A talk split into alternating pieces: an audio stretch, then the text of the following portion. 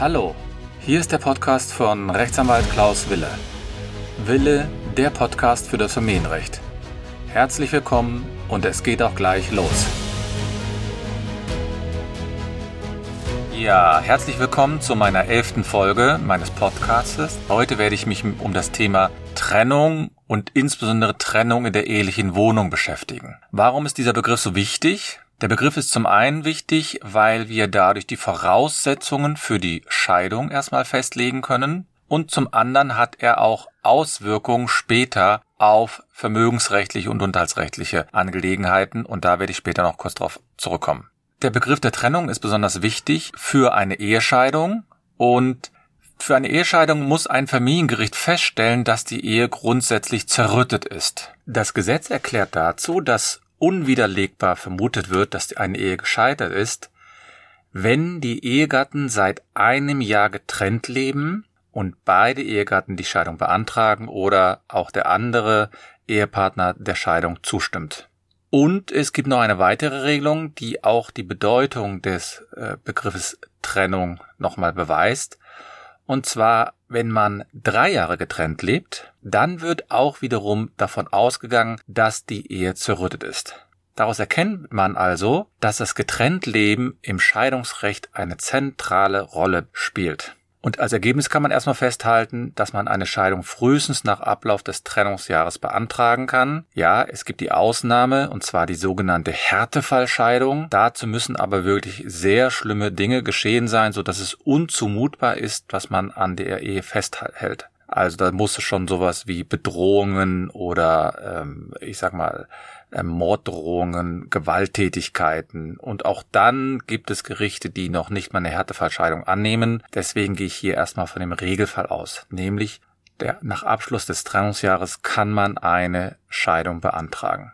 Ja, aber wir beschäftigen uns ja heute damit, was heißt denn Trennung? Trennung heißt erstmal, dass Sie und Ihr Ehepartner oder Ihre Ehefrau oder Ihr Ehemann sich erstmal räumlich trennen. Wobei man da auch schon wieder einschränkend sagen muss, ja, räumliche Trennung ist zwar ein wichtiges Zeichen für die Trennung im Sinne des Scheidungsrechts, aber das ist nicht das ausschließliche Kriterium. Deswegen sagen Juristen auch nicht, dass sie räumlich getrennt sein müssen, sondern dass, zwischen, dass eine Trennung dann vorliegt, wenn die Eheleute keine häusliche Gemeinschaft bilden. Einfachste Variante hatte ich schon gerade beschrieben, nämlich ein Ehepartner zieht aus der Wohnung aus und hat vielleicht auch vorher kommuniziert, dass er sich endgültig trennen möchte. Dann läuft das Trennungsjahr, weil man damit klar definieren kann, bestimmen kann, dass eine Trennung vorliegt. Problematisch ist das in den Fällen, in denen niemals eine häusliche Gemeinschaft bestand, das heißt, in denen man niemals zusammengelebt hat. Es gibt ja Ehepaare, die sagen, sie möchten nicht zusammenleben, sondern sie behalten jeder für sich eine Wohnung und möchten quasi eine Art Fernbeziehung führen oder sie möchten einfach nicht zusammenleben während der Ehe, weil sie vielleicht auch in der ersten Ehe schlechte Erfahrungen damit gemacht haben. Dann ist es natürlich schwierig zu dokumentieren, ab wann eine Trennung vorliegt, weil man ja immer räumlich getrennt gelebt hat und sich vielleicht nur zu bestimmten Anlässen getroffen hat. Da ist es natürlich am besten, wenn man dokumentiert, also schriftlich dokumentiert, dass man von dem anderen Ehepartner getrennt lebt. Die schwierigere Variante, und die wird vielleicht jetzt in der Corona-Zeit sogar häufiger anzutreffen sein, ist die Variante, in der man gar nicht aus der Wohnung ausziehen kann weil man erstmal keine neue Wohnung so schnell findet oder weil es auch diese Ausgangssperre gibt, den Kontaktsperre und dann ist man quasi noch gezwungen, innerhalb der Wohnung zu leben, zusammenzuleben, aber trotzdem eine räumliche Trennung herzustellen. Ja, wann liegt das vor? Also erstmal geht das Gesetz davon aus, dass man auch innerhalb einer Wohnung getrennt leben kann im Rahmen eines Scheidungsverfahrens. Das bedeutet, man muss nicht unbedingt räumlich getrennt sein, sondern es müssen Anzeichen dafür vorliegen, dass der Ehepartner nicht mehr als sein Ehepartner angesehen wird. Also Juristen sagen dann immer, es dürfen keine wesentlichen und persönlichen Beziehungen mehr bestehen. Oder es dürfen keine wechselseitigen Versorgungsleistungen erbracht werden. Also das berühmte Einkaufen, das berühmte Kochen, das Bügeln und Waschen zusammen, all das sind Kriterien oder Indizien dafür, dass eine räumliche Trennung vorliegt. Deswegen kann es zum Beispiel auch vorkommen, dass man gezwungen ist, den Kühlschrank aufzuteilen. damit die Trennung sichtbar wird. Das heißt auch, dass man die Räume innerhalb der Wohnung aufteilen muss. Also der eine bekommt das Wohnzimmer, der andere bekommt das Schlafzimmer und dann muss man vielleicht auch klären, wer darf in der, wer bekommt das eine Bad, wer bekommt das andere Bad oder man, man macht Zeiten sozusagen. Du darfst in das Bad von sechs bis sieben und ich von sieben bis acht und ähm, auch die Küche wird mehr oder weniger nicht aufgeteilt, aber zumindest so, dass man da keine Gemeinsamkeiten hat. Zusammen frühstücken kann man mal machen, aber es darf nicht der Regelfall sein. Und da sieht man natürlich auch die Schwierigkeit für die Trennung innerhalb der Wohnung. Denn das ist später eine Beweisfrage. Denn was ist denn, wenn man zum Beispiel Kinder hat? Man kann ja jetzt nicht einfach sagen, die Kinder werden jetzt hier quasi aufgeteilt, schon innerhalb der Wohnung. Insbesondere wenn es minderjährige Kinder sind. Aber muss erkennbar sein für jeden anderen, dass man hier getrennt lebt. Und da kann es eben Schwierigkeiten geben, wenn man zusammen isst, wenn man zusammen morgens zusammen in der Küche isst, wenn man sich zusammen an den Tisch setzt, den Tag plant und all das, was man während einer Ehezeit auch gemacht hat, wenn man das auch weiterhin durchführt, dann wird es schwierig mit der Trennung. Zumindest mit der Beweisbarkeit. Denn das, was ich hier beschreibe, ist ja nur der Fall, dass die Trennung irgendwann später streitig ist. Wenn sich die Ehepartner im Rahmen eines Scheidungsverfahrens darüber einigen sind, wann die Trennung genau vorgenommen wurde, dann kräht auch kein Hahn danach. Dann interessiert keinen Richter, wie jetzt die Trennung konkret durchgeführt wurde. Die Richter fragen dann mal, ja, wie haben Sie das denn mit der Wohnung gemacht? Aber wenn man das einigermaßen plausibel erklärt, dann fragen die auch nicht genauer nach. Die Schwierigkeit besteht ja dann, wenn auf einmal ein Ehepartner sagt, wir lebten gar nicht getrennt. Aber man kann daraus auch ersehen, dass die bloße Aufhebung der, der quasi häuslichen Gemeinschaft erstmal kein Anhaltspunkt dafür ist, dass man auch getrennt im Sinne des Eherechts ist. Ich hatte ja vorhin schon das Beispiel gebracht, dass man zum Beispiel eine Beziehung führt, in der es so ist, dass die Ehepartner gar nicht zusammenleben. Das heißt, man lebt die ganze Zeit schon räumlich getrennt. Es kann aber auch berufliche Gründe haben, warum man räumlich getrennt lebt. Oder ein Ehegatte wird in ein Pflegeheim oder in ein Krankenhaus eingeliefert. Auch das spricht nicht zwingend für eine Trennung. Genauso wenig, wenn ein Ehemann oder eine Ehefrau in die Haftanstalt müssen. Auch das ist keine Trennung im Sinne des Eherechts. Das ist zwar eine räumliche Trennung, aber keine Trennung im Sinne des Eherechts. Es kommt also nicht darauf an, was allgemein als Grundlage einer Ehe betrachtet wird, sondern man muss immer schauen, was haben sich die Eheleute darunter vorgestellt, wie sie die Ehe führen? Und da muss man eben immer schauen, was haben die Eheleute in der Vergangenheit gelebt und was sollte jetzt aufgehoben werden. Deswegen ist es in vielen Fällen immer ratsam, dass ein Ehemann oder eine Ehefrau im Rahmen einer wirklichen Trennung, einer Trennung also im, Scheid im Scheidungsrecht, nicht nur sich räumlich trennt, sondern dies auch ausdrücklich artikuliert. Am besten schriftlich, E-Mail. Es muss also dann ausdrücklich der Wille erscheinen, dass man getrennt leben möchte und dass man die eheliche Lebensgemeinschaft nicht mehr weiterführen möchte. Denn sonst kommen wir später in Beweisschwierigkeiten. Ja, also erst quasi durch diesen geäußerten Willen, also sprich diese Äußerung, dass man getrennt leben möchte, wird auch für jeden klar, dass hier ein Trennungsjahr eingeläutet wird. Und das kann sowohl bei einer Trennung innerhalb einer Wohnung der Fall sein, als auch bei einer Trennung, die durch einen Auszug bewirkt wird. Man kann ja auch nur sagen, ja, ich weiß gar nicht, ob wir jetzt getrennt leben, sondern ich möchte uns nur eine Ruhezeit gönnen, eine Denkpause. Dann ist das ja nicht zwingend eine Trennung im Sinne des Eherechts, sondern man gibt der Ehe vielleicht noch irgendwie eine Chance. Dann kommen häufig solche Fragen in meiner Praxis, die zum Beispiel lauten, ja, was passiert denn, wenn wir uns jetzt dazu entschließen, noch den gebuchten Urlaub zusammen wahrzunehmen, kann das irgendwie die Trennung unterbrechen, beziehungsweise kann das die Trennung, das Trennungsjahr unterbrechen. Juristen sagen in solchen Fällen immer, es hängt vom Einzelfall ab. In der Regel sagen die Juristen auch, ja, so schwierig es auch ist, da muss nicht zwingend das Trennungsjahr unterbrochen worden sein.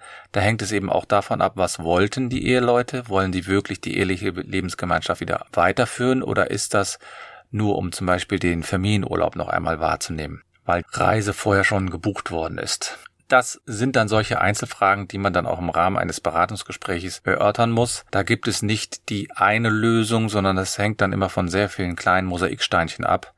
So ein Kurzurlaub unterbricht das nicht.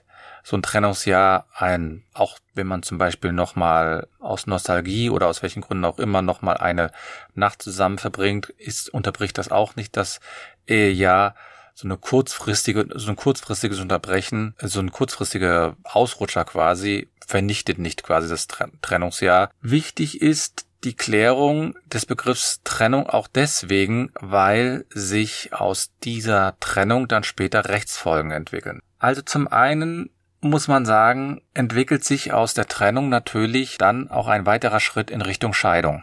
Denn das Trennungsjahr läuft. Und wenn der Beginn des Trennungsjahres feststeht, dann weiß man auch ungefähr, wann man einen Scheidungsantrag einreichen kann. Es hat aber auch steuerrechtliche Gründe. Für das Kalenderjahr der Trennung können die Eheleute noch eine gemeinsame Steuererklärung abgeben.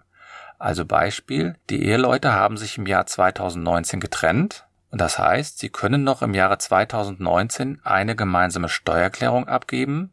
Im Jahre 2020 muss die Steuererklärung dann getrennt vorgenommen werden.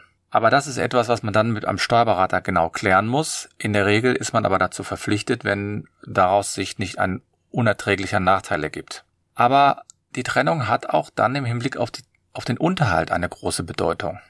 Denn ab der Trennung wird der Trennungsunterhalt und gegebenenfalls auch der Kindesunterhalt fällig. Das heißt, während der Ehe gab es einen sogenannten Familienunterhaltsanspruch. Das heißt, jeder Ehepartner musste versuchen, alles zu tun, damit die Familie versorgt wird. Und ab der Trennung verändert sich das Ganze und derjenige, der mehr verdient, muss dem anderen zur Unterstützung den Trennungsunterhalt zahlen und derjenige, der die Kinder betreut, sprich wenn die Kinder dann bei einem nur bleiben oder bei einer bleiben, dann bekommt der betreuende Elternteil von dem anderen Elternteil einen sogenannten Kindesunterhalt. Und beim Kindesunterhaltsanspruch oder beim Ehegattenanspruch allgemein muss man sagen, kommt es natürlich dann auf die Einkommensverhältnisse an, auf die regelmäßigen Einkommensverhältnisse und dazu sollte man dann auf jeden Fall auch einen Anwalt aufsuchen, weil das wirklich eine komplizierte Berechnung ist. Ich warne auch nur davor, hier in solchen Fällen einfach so auf, ich meine, auf Online-Programme zurückzugreifen, die die Einzelfälle nie betrachten können.